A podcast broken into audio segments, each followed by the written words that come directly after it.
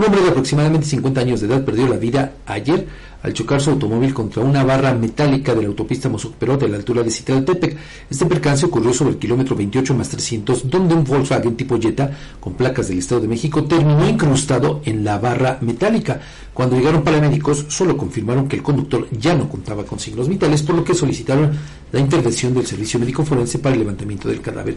Y precisamente para extraer los restos de la víctima fue necesario utilizar el equipo Libra. Pero bueno, en este tema, fíjese, eh, llama la atención, de acuerdo con las imágenes, cómo es que este vehículo queda prácticamente como si fuera una brocheta. Sí, sí, sí. Y por lo que se alcanza a apreciar es que esta barra de contención, pues eh, se incrustó, bueno, para llegar hasta donde se detuvo el vehículo, fueron por lo menos unos 5 o 6 metros. Entonces, eso habla, nos indicaría que quien conducía el vehículo iba a exceso de Aún con exceso de velocidad. A un exceso de velocidad considerable, porque le digo, fácil fueron 5 metros, más o menos este espacio, ¿no? No, un poquito más, Fabián, un poquito más, Bueno, sí.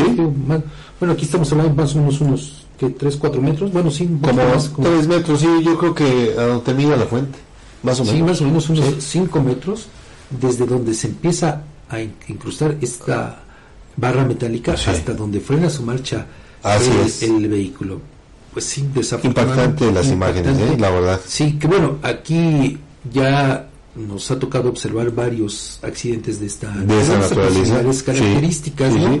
Bueno, pues Y en todos, la, el, el común denominador es el exceso de velocidad. El exceso de Digo, velocidad. no se trata tampoco de revictimizar a No, no, la persona pero- que perdió la vida, pero es algo que forma parte de la mecánica, Así llamémosle de alguna manera, accidente, de este accidente. Y por eso, Fabián, nuestro llamado constante y permanente es conduzcamos con, eh, pues, respetando las normas de tránsito, las, los, eh, los letreros que nos marcan el límite de velocidad y sobre todo sin que vayamos cansados o con sueño, Así es. ¿no?